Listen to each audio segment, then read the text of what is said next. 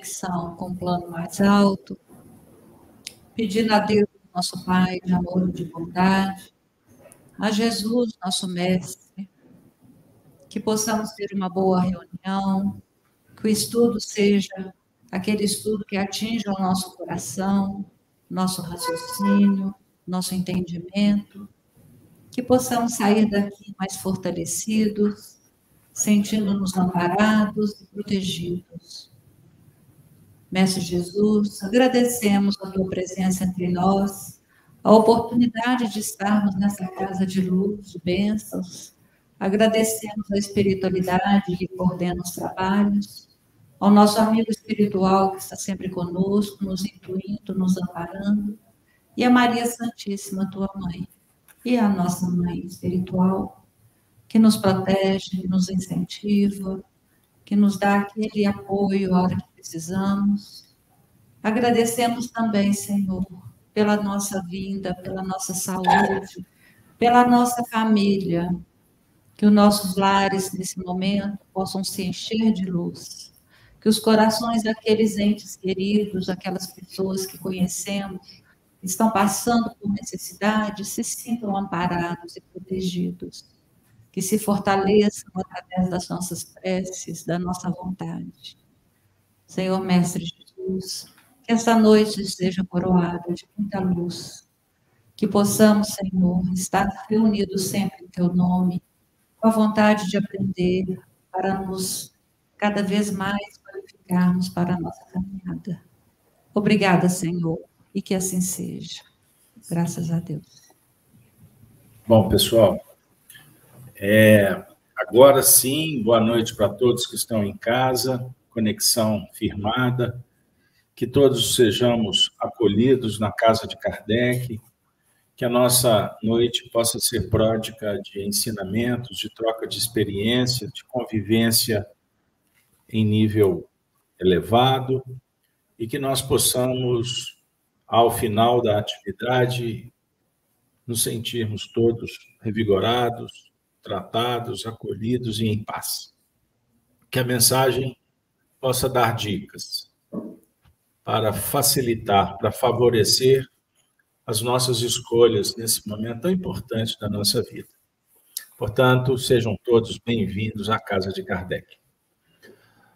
O encontro das terças-feiras tem como tema é, o Evangelho na casa de Kardec. Nós trabalhamos com o livro do o livro Evangelho segundo o Espiritismo, que é o terceiro livro publicado por Kardec, na ordem Livro dos Espíritos, Livro dos Médios, Evangelho segundo o Espiritismo, depois o Céu e o Inferno segundo o Espiritismo, e o quinto livro A Gênese, os milagres e as predições segundo o Espiritismo. O Evangelho segundo o Espiritismo é um livro que Kardec escolhe algumas passagens do Evangelho de Jesus e comenta à luz do Espiritismo com a colaboração dos espíritos que fazem parte das, da equipe, é, espíritos de alta envergadura enviados por Jesus para trazer a mensagem da Boa Nova nos nossos tempos. Portanto, nós vamos hoje trabalhar o tema O Grande Médico das Almas. E agora nós vamos pedir a Denise que faça a leitura, que está contida no livro, no livro Evangelho segundo o Espiritismo, capítulo 6, Cristo Consolador. Denise vai fazer a leitura do item 1 e da mensagem que constante no item sétimo. Denise, boa noite, seja bem-vinda, por favor. Obrigada, boa noite, amigos. Capítulo 6, Cristo Consolador, Evangelho segundo o Espiritismo, o jugo leve. Vinde a mim, todos vós que estáis aflitos e sobrecarregados, que eu vos aliviarei. Tomai sobre vós o meu jugo e aprendei comigo, que sou brando e humilde de coração, e achareis repouso para as vossas almas, pois é suave o meu jugo e leve o meu fardo. São Mateus, capítulo 11, versículos 28 a 30. Item 7. Sou o grande médico das almas e venho trazer-vos o remédio que vos há de curar. Os fracos, os sofredores e os enfermos são os meus filhos prediletos. Venho salvá-los. Vinde, pois, a mim, vós que sofreis e vos achais oprimidos, e sereis aliviados e consolados. Não busquei a lures a força, a perdão, não busqueis a lures a força e a consolação, pois que o mundo é impotente para dá-las. Deus dirige um supremo apelo aos vossos corações por meio do Espiritismo.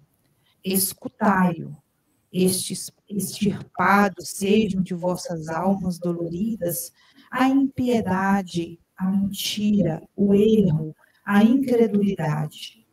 São monstros que sugam o vosso mais puro sangue e que vos abrem chagas quase sempre mortais.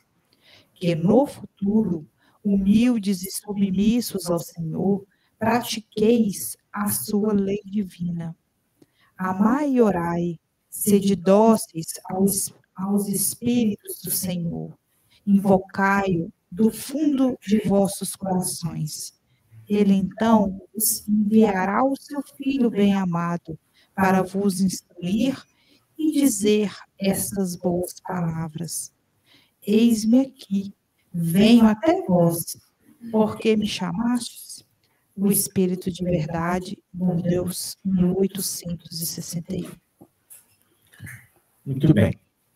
Hoje nós vamos começar é, pedindo a contribuição do Marcelo.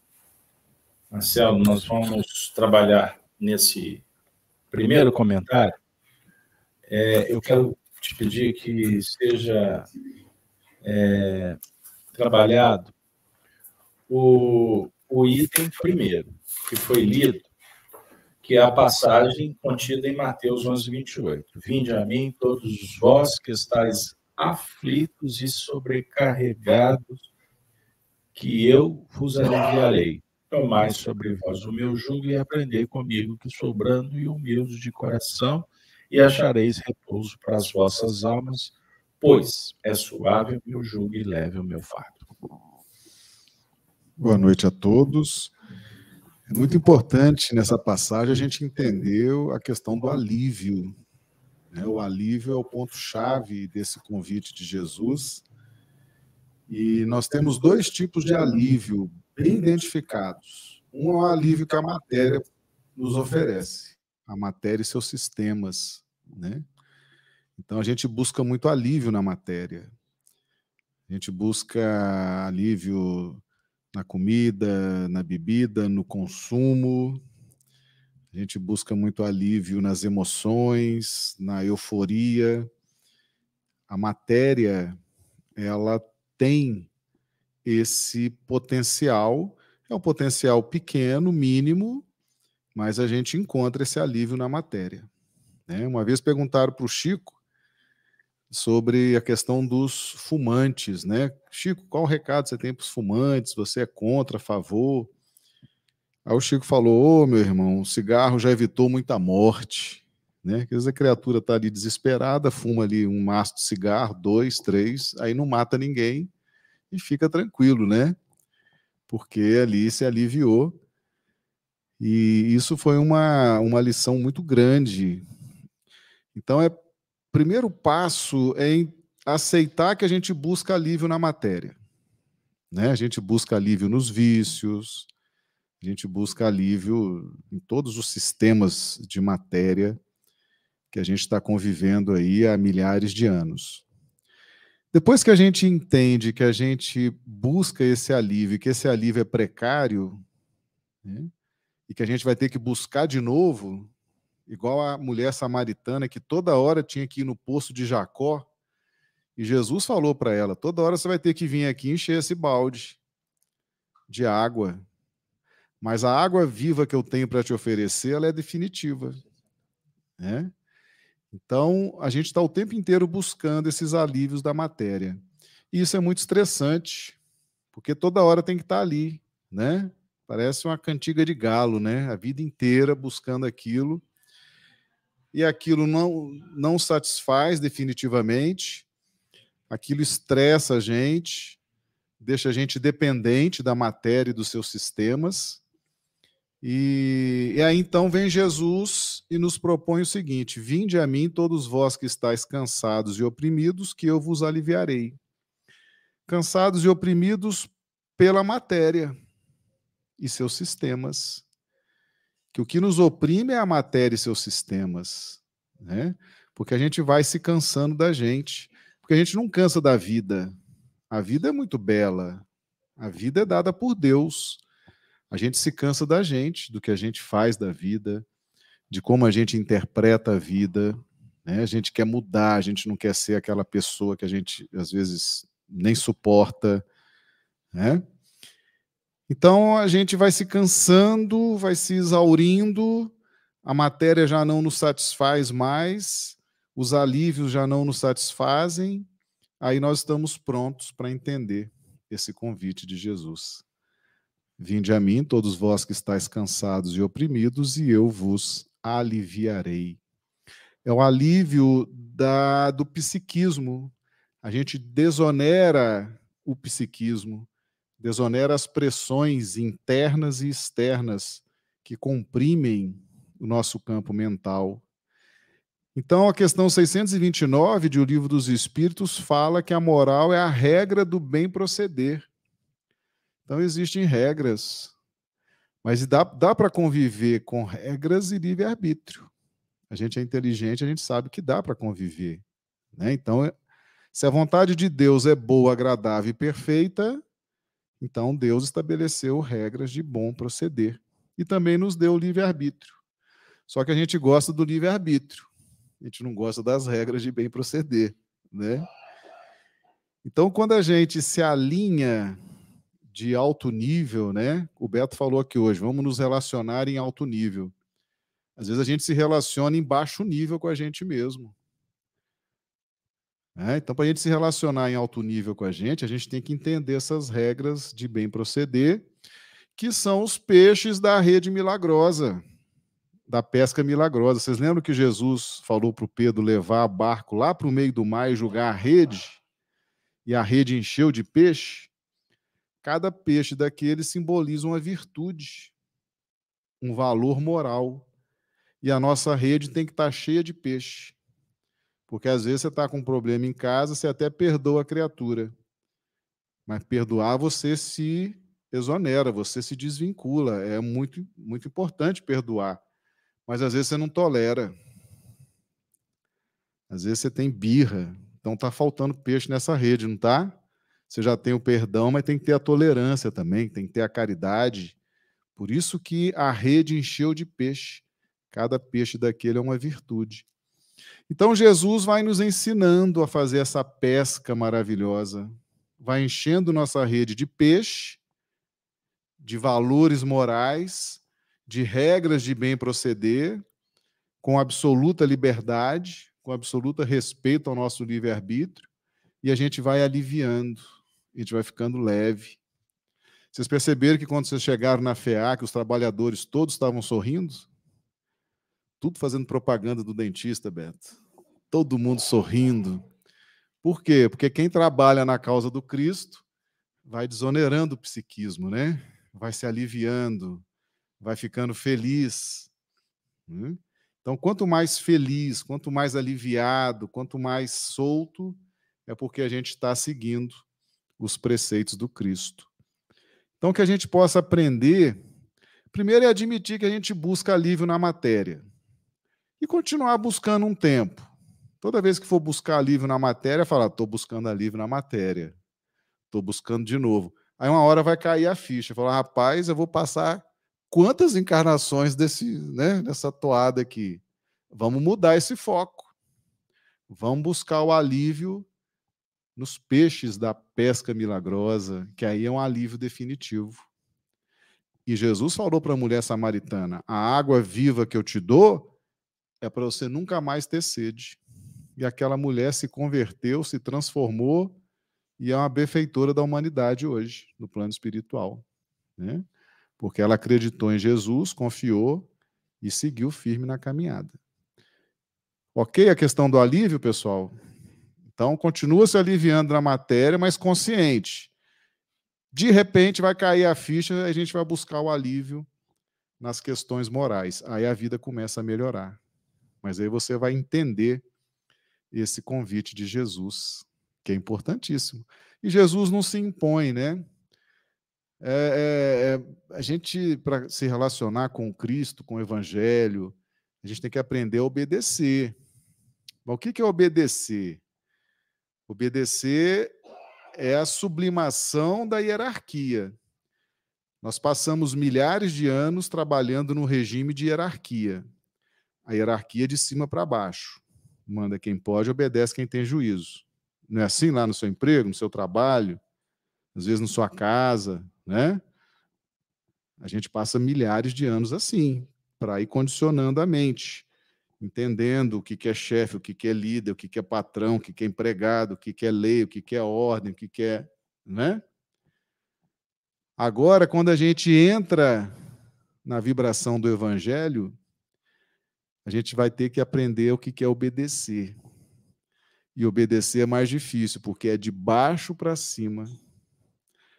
O Evangelho fala que a obediência é o consentimento da razão e a resignação é o consentimento do sentimento. Do coração. Do coração. Então eu obedeço porque eu sei, porque eu conheço Jesus, sei quem ele é, a importância dele, a importância do Evangelho, tudo que significa seguir esses preceitos. Então, é um movimento de baixo para cima, voluntário, espontâneo. Eu aceito obedecer. Eu vou seguir. Eu vou caminhar nas diretrizes de Jesus. Só que a gente não está acostumado com isso, né? A gente quer pegar grito, seguir rol, né? Do que pode, do que não pode. Não é isso?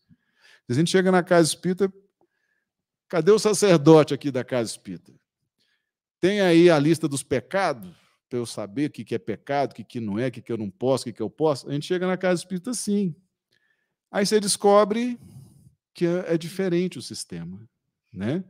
Você tem que se movimentar, é de baixo para cima. Você busca esse consentimento, essa liberdade, essa alegria. Se a gente aprender a obedecer, a gente vai enxergar Jesus com outros olhos. Tá bom? Vocês estão concordando com tudo, é um bom sinal, né? É isso aí. Bom, pessoal, nós vamos agora. Eu, eu queria ouvir é, Sony. Sony, vamos mais um pouquinho dentro desse versículo porque são tantos ângulos que se abrem, né? O Marcelo falou aqui do alívio, é, mas eu queria agora que a gente mudasse um pouquinho a chave. Porque depois que o Marcelo aliviou, eu queria agora que você desse um, uma apertada no parafuso. Pode? Pode? Porque depois que Jesus fala assim, vinde a mim todos vós que estáis cansados, essa parte é boa demais na conta, né? Que eu vos aliviarei. Mas depois ele diz assim: Tomai sobre vós o meu jugo e aprendei comigo que sou brando e humilde de coração e achareis repouso para vossas almas. Pois é suave o meu jugo e leve o meu fardo. Então tomai sobre vós o meu jugo. Qual é a interpretação que você pode oferecer para nós? É, quanto ao jugo de Jesus, a gente já sabe que numa prece ele alivia.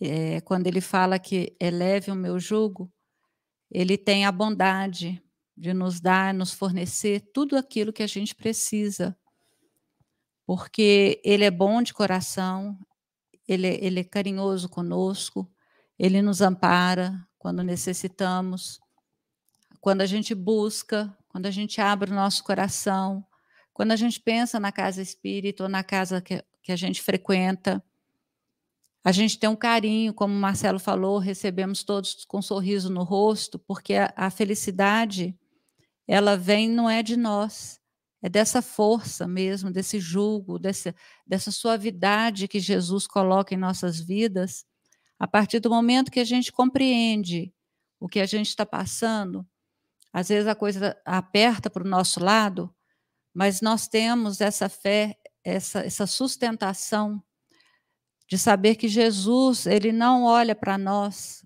com olhos de julgamento, de peso, de que nós somos é, taxados de alguma coisa, assim como dentro da nossa sociedade encarnada, onde nós somos sempre rotulados de alguma coisa. Então, quando ele fala, tomai sobre vós o meu jugo, porque ele é leve, e, e faça como eu, que tenho puro coração, que tenho um sorriso nos lábios, que tenha bondade para dividir com todo mundo, que tenha caridade para fornecer aquilo que às vezes eu mesmo não tenho, mas eu sei distribuir com amor e com carinho.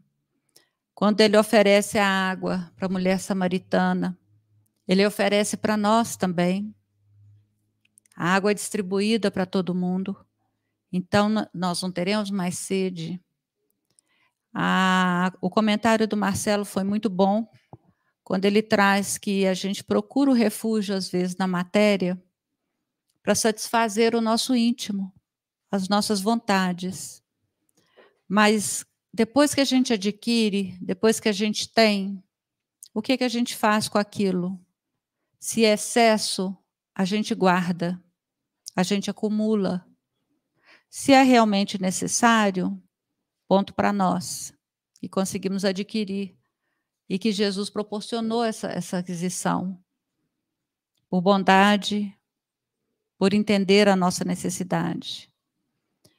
Mas quando nós guardamos, ele depois ainda fala que é, o que ele oferece para nós, a traça não corrói.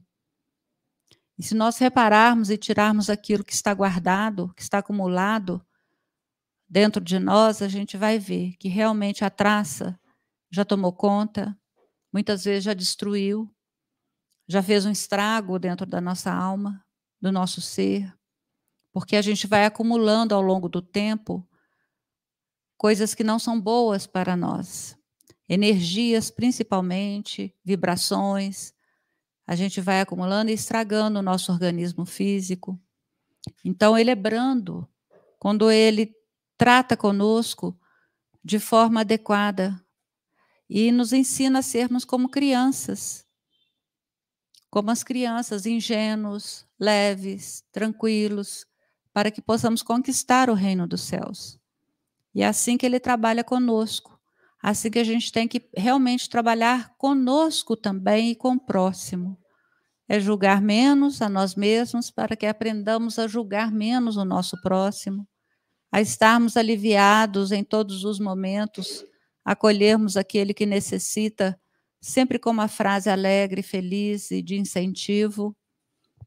Então, é, para o entendimento de todos nós, Jesus traz dentro do Evangelho essa passagem que é consoladora, que nos conforta, porque ele, ele sabe que nós ainda estamos numa caminhada difícil para nós, de crescimento, de evolução, mas que se fizermos como ele e, e servir, servir de exemplo para a nossa caminhada, para que nós possamos é, sublimar um pouco mais os nossos sentimentos, tudo fica mais suave. Então, é isso que eu entendo dessa passagem e fico muito reconfortada toda vez que eu leio, que eu escuto, porque eu sei que ele não nos abandona, assim como o Pai, ele prometeu que nenhuma das ovelhas se perderá.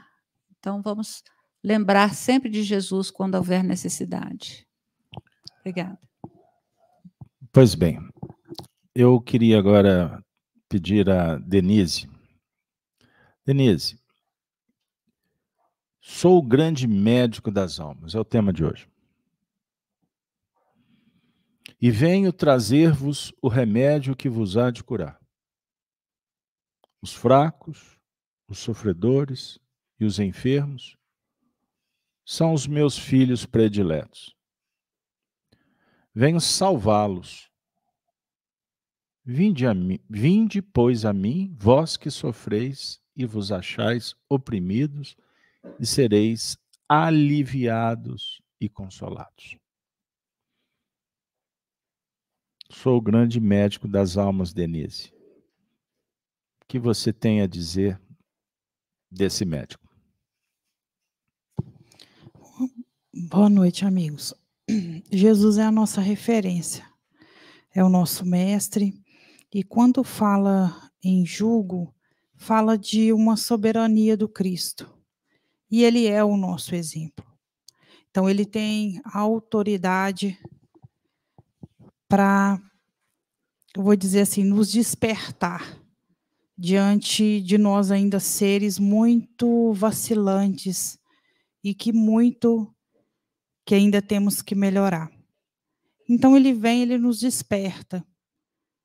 E nós, com o coração aberto, com a mente aberta e também compromissados, a gente se coloca e se permite. É, o médico, ele trata é, uma mazela, alguma alteração, né, que tenhamos é, física, é, psicológica. E Jesus, nesse contexto, ele vem tratar a nossa alma, vem tratar as nossas fragilidades, os nossos medos.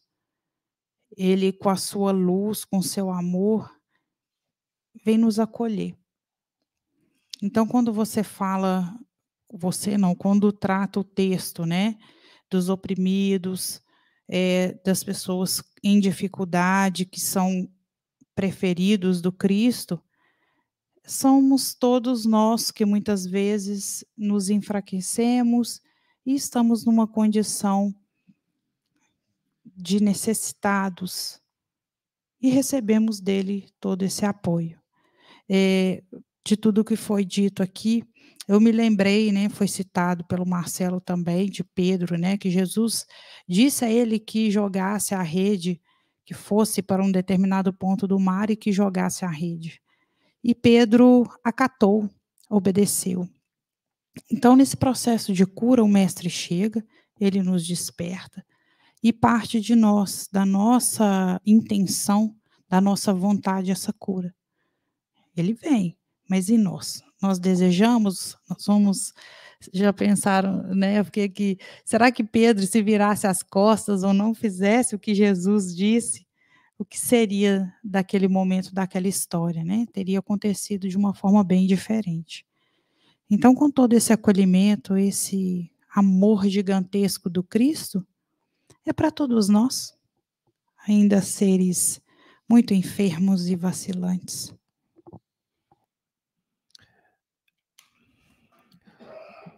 Para quem está chegando agora, boa noite. Nós temos uma audiência rotativa também. Sejam todos bem-vindos à Casa de Kardec. Para nós, quando foi designada a missão de definir o tema, eu fiquei pensando e de como nós poderíamos trabalhar. E graças a Deus, a gente observa como a orquestração da sinfonia se faz de uma forma solene e competente. Então, até agora, as observações elas fazem parte de uma construção. Então, nós estamos todos aqui para adquirir um aprendizado e todas as colocações do Evangelho elas se harmonizam, porque o, o diálogo é sublime. E a sublimidade não está na hierarquia, sob o ponto de vista dos seres angelicais que vêm ao nosso encontro, mas a definir que todo papo respaldado na moral, na moral, no nosso caso, a moral cristã, que não existe outra melhor, a expressão de Allan Kardec, que nós respeitamos e constatamos.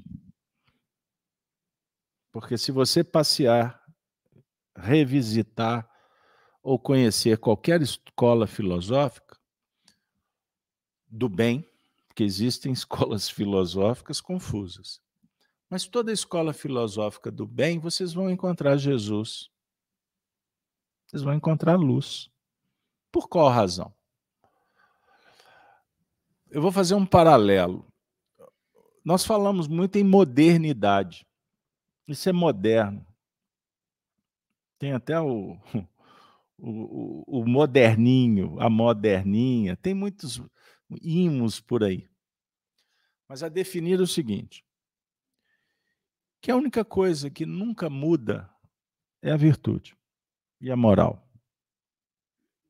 Virtude e moral, princípio, é histórico, é eterno e não se limita à Terra, ao planeta dos encarnados ou dos desencarnados.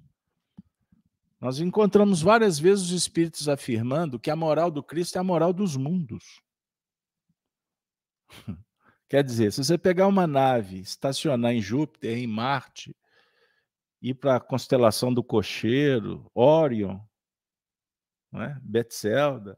Se a gente for para Sírios, aonde for, a moral do Cristo é vigora. Olha que legal. Isso pode nos sugerir que para nós não é novo, sob o ponto de vista informativo. Não é novo. Porque é crístico. Se é crístico, o que, que significa uma ideia assim básica do que é Cristo? Muitas vezes as pessoas falam Jesus Cristo, mas acham que é o sobrenome dele. Então existe uma, uma identificação importante. Jesus de Nazaré é o profeta, é o médium, é o filósofo, filho de José, filho de Maria, Olha que legal. Então, todos nós conhecemos essa história. Tanto que ela dividiu antes e depois dele. Antes de Jesus e depois de Jesus. O marco zero. Beleza? Tranquilo? Agora, Jesus Cristo é sublime. Porque o Cristo representa Deus. Deus em nós. Então, Cristos a representação Cristos é a imanência de Deus em cada coração. Em, todas, em toda a criação, vamos dizer assim. Agora, para entrar nessa linha filosófica, o assunto toma uma dimensão que nos projeta ao infinito, porque é difícil, inclusive, qualificar, nominar, não é? que, que você vai falar do Cristo? Esse texto está falando do grande médico das almas. Então, nós vamos encontrar uma expressão aqui muito importante. Por exemplo, Deus dirige um supremo apelo aos vossos corações por meio do Espiritismo. Escutai-o. Então, o grande médico das almas, que é Jesus, ele dialoga conosco em nome de Deus, no plano da inteligência, da cognição também, da razão. Ele fala com você dizendo assim: Eu sou mestre. Você reconhece? Primeiro é isso. Porque se você não reconhece nele um mestre, muda de página. O, o, o, se você está em casa, está perdendo tempo assistindo essa live. E eu aqui no Centro Espírita podia estar tá assistindo uma partida de futebol. A Liga da Europa começou, Marcelo. Percebam bem. Então, nós estamos tratando de um assunto sério para nós. É uma revelação que representa uma concepção de vida. Nada na minha vida é mais importante do que o Cristo. Ponto. Depois, família, mulher, filho, amigos, com todo respeito, tá bom? Mas é uma questão. Você falou no início de hierarquia. Deixa eu pegar o gancho, então. Mas, para falar de hierarquia, o Marcelo muito bem disse né, que nós fomos treinados para entender a hierarquia. Por que, que os exércitos romanos foram considerados os mais bem equipados, organizados, corajosos? Eles foram. Eh, eles entenderam uma filosofia de trabalho. E existe, existia uma hierarquia vigorosa. Porque senão não funciona. Então, quando tinha as estratégias de guerra, Júlio César comandando não é? as legiões. Então, por exemplo, quando tinha aquele momento de fechar os escudos para vencer os blocos, né? avançavam ou retrocediam, estratégias. Para que desse certo, tinha que acontecer uma sintonia fina dentro das estratégias. Então, se um quebrasse, derrubava tudo. E, inclusive, uma das filosofias que, que, que foi muito desenvolvida em Roma, que tem muito a ver com os cristãos dos primeiros tempos também, é o estoicismo. A filosofia dos estoicos, que é uma filosofia que dialoga muito com a virtude do dia a dia, da coragem, da superação, da prática, vamos falar assim. Então ela deu muito certo em Roma pelos cristãos, porque isso já era cultural. César era reverenciado. Havia um respeito. César era Augusto, ele era divino, na concepção do imaginário daquela época. Como os faraós no Egito eram deuses. O que, o que eles falavam era lei, ponto. Então, quando nós estamos num cenário dialogando com o médico das almas, para que esse processo funcione, primeiro nós temos que entender uma coisa. Para que médico? Qual a função do médico? A Denise bem disse. Vai cuidar de uma doença, de uma distonia, uma disfunção. Ponto. O médico, ele vai trabalhar num ambiente propício. O médico não vai para a festa. Ele não vai cuidar ninguém, de ninguém na festa, concorda? Porque está todo mundo muito bem. tá certo? Então o médico vai atuar na clínica, no hospital, ou quando alguém, né? Agora tem uns médicos até online, olha que chique. Mas são médicos, atendendo súplicas. Beleza? Então o tema é o médico, o grande médico das almas. Então, para que esse tema tenha sentido, primeiro a gente tem que reconhecer o papel do médico. E o médico atendendo às dificuldades. Isso pode ter a ver com você. Tem muito a ver comigo. Porque o texto que foi lido aqui, Deus está oferecendo, através do seu supremo poder, um apelo aos vossos corações escutai, ou por meio do Espiritismo, então significa que uma, uma flecha certeira atinge a nossa intimidade com a seguinte mensagem: Deus está chamando para revermos, para entendermos a finalidade da vida e resolver o que precisa ser resolvido. Bom, Deus só vai tocar o coração, repito, daqueles que estão sensibilizados para Ele. Que Deus é esse? É uma pessoa que está apertando o botão em algum lugar? Passou o tempo para nós disso. Porque Deus é criador. E disse Deus: haja luz. Você existiu, o universo aconteceu e nada, nada como foi antes. Tudo mudou a vida começou. Certo? Você acreditar em Deus ou não, a vida continua. O sol se põe, nasce, seu organismo está funcionando. Então, que Deus é esse, afinal de contas? Não é um Deus que está do lado de fora. Esse Deus só tem sentido se a gente começar a percebê-lo como a própria razão da vida você só existe por causa dele. E como é que você dialoga com ele? Pelas leis da natureza. A começar pelo seu corpo que está conversando com você, pelo clima, pela gravidade, pela eletricidade, pelo universo que não, não existe aleatoriamente. A gente tem comprovação disso o tempo todo. Mas existe também uma outra faceta de Deus que a gente precisa de perceber.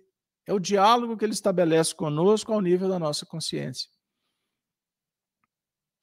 Ninguém pode te contar como é que funciona.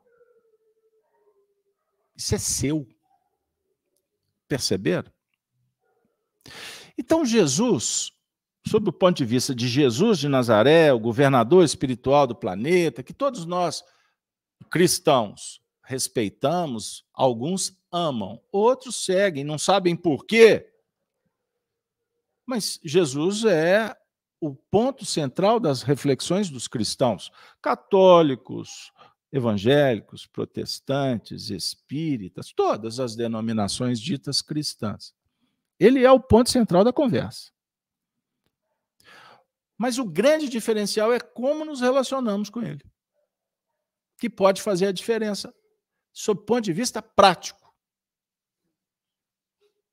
Porque se não for prático, ele vai ser apenas um conceito. Ele vai ser apenas um personagem de uma história que pode encantar alguns e outros serem perseguidores, outros desprezarem, venderem, matarem. Não é assim? Aí que entra a grande discussão filosófica. E que o Espiritismo tem um ingrediente muito importante. Porque o Espiritismo nos oferece o que nenhuma filosofia ofereceu, que é a sua teoria metodológica no que remonta ao trato com a vida imortal. O Espiritismo, surgido, catalogado, codificado em 1857, o livro dos Espíritos, disse assim: os mortos voltaram. Não, não se preocupe, porque os mortos são os nossos entes queridos. Ou podem ser os inimigos. Ou pode ser alguém que eu nunca vi, que não faz parte do meu do dicionário, da minha história, do meu livro, mas eles existem e eles voltam. E eles conversam conosco. Por qual razão? Porque eles sobreviveram à morte. Isso também não é novidade para a humanidade. Porque a mediunidade sempre existiu na história humana. Todas as tradições vocês vão encontrar um fantasminha, alguém arrastando uma corrente, uma assombração. Aí tem o príncipe das trevas. Lembram do Drácula? Eu, quando era adolescente, eu adorava assistir filme de terror. Sabe por quê? Porque a primeira vez que eu assisti, eu fiquei com tanto medo e aquilo se tornou tão real, e aí eu comecei a gostar. Aí eu vou assistir de novo. Aí eu fui percebendo que aquelas cenas que estavam lá na televisão vinham para dentro da minha sala. Eu falei assim, mas que coisa. Eu comecei a gostar de tal forma que virou uma aventura. Aí o Drácula saiu lá de dentro da televisão e vinha para minha sala, sentava comigo, aí tinha um lobisomem. Aí era um terror na hora de desligar a televisão, porque eu tinha que dormir. Meu Deus. Acende a luz, liga o rádio liga o rádio, pode ser até o chitãozinho chororó. Mas tira os espíritos. Aí eu fui identificando que aquilo não era da minha imaginação, porque outras pessoas também viam, identificavam. Eu pensei, assim, então, peraí, tem alguma coisa. Então, isso é real. Só que quando eu ignoro, eu tenho medo. E eu preciso do sacerdote, do médium, pago a consulta para para as cartas, para o mapa astral. Eu vou tentar encontrar alguma resposta. E os entes queridos que voltam para nos visitar? Que nos pegam muitas vezes de surpresas, em sonhos, ou em desdobramento, o indivíduo levanta com o travesseiro encharcado, encharcado de, tanto, de tantas lágrimas, emoções, fruto da imaginação? Como assim? Aquele que dorme comigo sonhou a mesma coisa. Nós não combinamos. Que coincidência é essa? Perceberam? Então eu coloquei aqui, dentro da dinâmica da vida prática, para a gente entender o que, que significa isso. Agora, não é só constatar que os mortos não morreram. É interpretar essa mensagem como uma das mensagens mais extraordinárias que nós podemos receber. Você já teve uma grande perda na sua vida? Qual de nós não tivemos? Qual de nós não sofreu com a desencarnação de um ente querido? Papai, mamãe, o filho, a esposa. Aí eu fiquei livre da minha sogra. Aquele genro meu. Não, não, gente, vamos levar o assunto a sério. Só para quebrar o gelo, porque eu estou achando que o ambiente está muito Está muito tenso. Porque para nós espíritas não existe perda, existe ganho. Eu gosto de trazer as histórias. O que naquela época foi uma perda, hoje você observa que foi um grande aprendizado. Doeu, doeu. Foi constrangedor. Perdeu a referência econômica, psicológica. Imagine um órfão criado desde a adolescência, da infância, sem a mãe. Minha esposa atende crianças. Crianças com necessidade. Ela atendia uma criança, cinco anos, a mãe levava. A mãe desencarnou pelo C19. Não pode nem pronunciar, porque senão cai.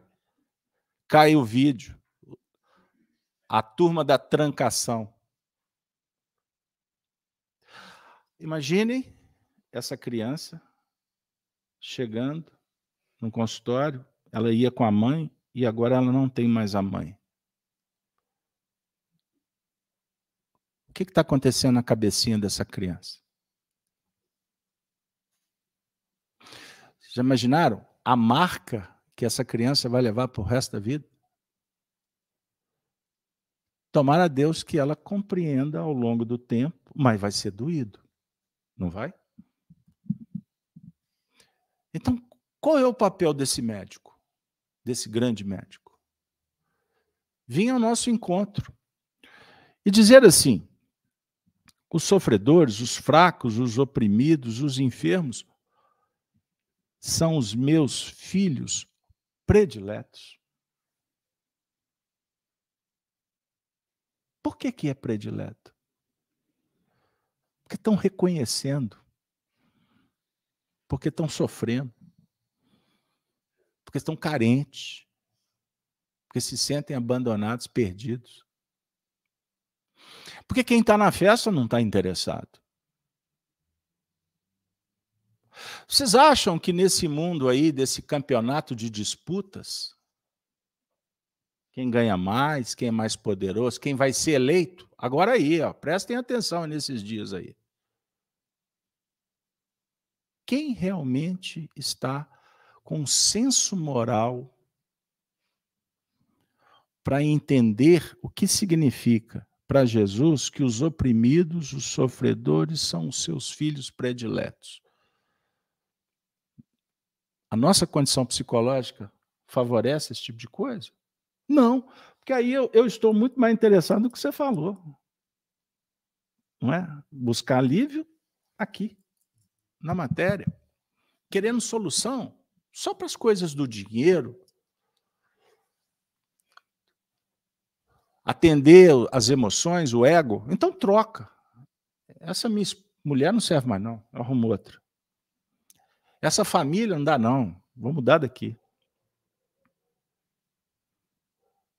O emprego, o patrão, eu vou passar humilhação? Esse país bagunçado, vai para a Europa. Vai lá, vai viver na Europa. Vai viver na Nicará é, Nicarágua, que não pode mais ser católico. Você não pode ter mais igreja. Você não tem mais liberdade de expressão, vai para lá. Você vive num lugar que Deus definiu como melhor para você encontrar o caminho da felicidade. E se está difícil, é porque você tem competência para resolver. Você tem os elementos para superar. Agora, o extraordinário é o seguinte: que esse médico está dizendo assim: extirpados sejam de vossas almas doloridas, uma vez que estamos doentes, estamos reconhecendo, porque tem esse detalhe também, que você pode estar doente e não entender que está doente. Eu vou, vou falar da doença mental. A característica da maioria delas é o não reconhecimento. A, o chamado sentimento, as, as subpersonalidades que se, que se apoiam em pseudos virtudes para justificar e fugir dos dramas. No caso da obsessão, o indivíduo, a fascinação, o mundo inteiro está vendo. O indivíduo não. Ele está certo. Está todo mundo errado. Perceberam? O indivíduo não vê. Como fazer? Eles estão relegados, abandonados? Essa turba de espíritos encarnados e desencarnados que estão aí nas festas, no mundo, nos guetos, eles estão abandonados? Eles não se sentem doentes. Como assim? Não, ninguém está abandonado. Porque Deus está em toda parte, inclusive dentro deles. Só que esse processo do despertar consciencial, no estágio evolutivo que vivemos, ele ainda se pauta na dor, na exaustão, no cansaço. Aí o indivíduo cai. Por quê? Todas as ilusões trazem consigo o processo da desilusão. Escolha, desescolha. Não é assim? Quando você escolhe alguma coisa, você tem que abrir mão de alguma coisa. Então, se eu abro mão da realidade, eu não me interesso em ouvir. Eu não quero aprender. Você não vai, você não vai aprender. Porque você vai se apoiar apenas no seu ponto de vista. E a evolução não se faz por opinião. Se dá por aprendizado, por vivência. Entender? Então a gente vai tropeçando, caindo, levantando, morrendo, renascendo, tornando a morrer, tornando a nascer, para ir tomando, recebendo esses choques de realidades. Enquanto os amigos comentavam, eu fiquei prestando atenção nessas frases. Extirpados sejam de vossas almas doloridas a impiedade, a insensibilidade, a mentira, o erro, a incredulidade. Tira isso. Incredulidade, o que é credulidade? Crer em alguma coisa. Ele está falando assim: você tem um, você para você caminhar na vida, você precisa de um princípio. Você precisa estabelecer um piso para você caminhar e não perder o foco e estabelecer um programa e ir até o fim. Então você tem que trabalhar uma crença. Então, crença nos princípios que você está escolhendo. Então eu sou muito cuidadoso e a minha responsabilidade aqui é dizer para você sempre assim, tentar construir um pensamento junto, para que eu não venha aqui apenas dizer que vocês sigam Jesus e ponto final. Não é assim que funciona. Porque eu estou lutando para segui-lo.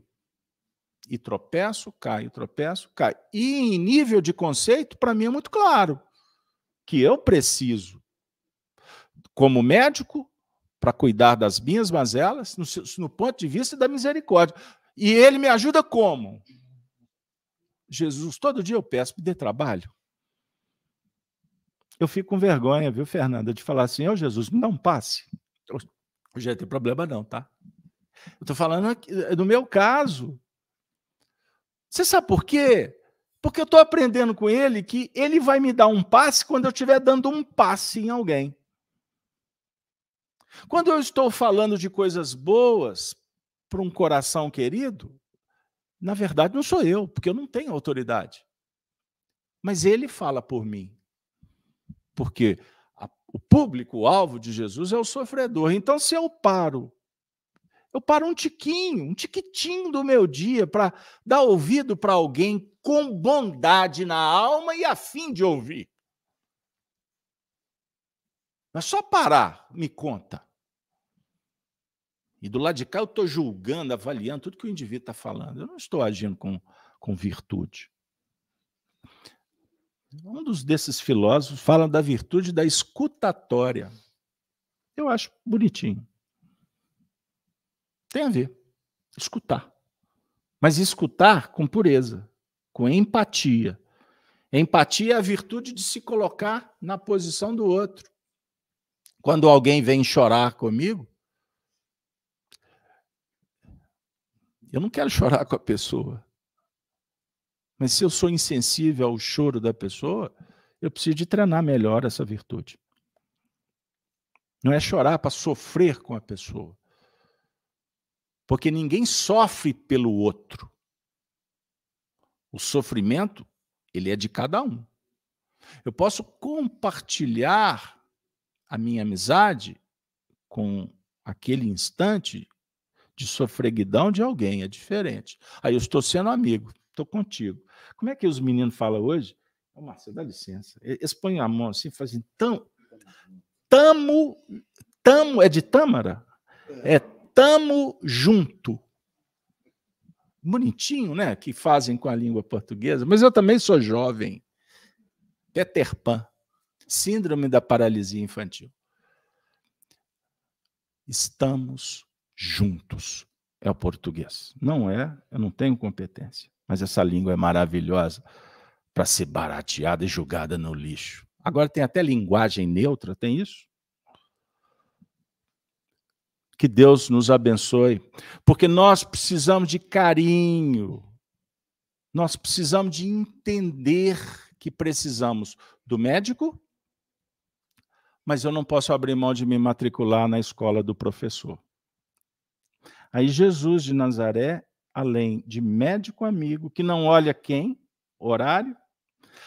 Outro dia o indivíduo perguntou para mim assim: Carlos Alberto, nós estamos precisando fazer uma visita no lar, mas eles só podem receber. A... Eu falei assim: não vou. Mas lá o negócio é desespero. Eles se eles estão desesperados, vamos lá agora. Não, agora eles não podem, a agenda está cheia. Assim, procurem outros. Eu estou precisando de ajuda, eu vou colocar condições. Por isso, Marcelo, nós estamos adiando a nossa evolução, deixando para depois o que a gente precisa fazer agora. E, e o nosso diálogo é esse: abrir o coração. Porque o Filho bem-amado, Deus enviou para nos instruir. E ele diz: essa mensagem foi assinada por ele. Bordeus, 1861. Eis-me aqui. Venho até vós, porque me chamastes. Ponto. Ele está dizendo: estou aqui porque vocês me chamaram.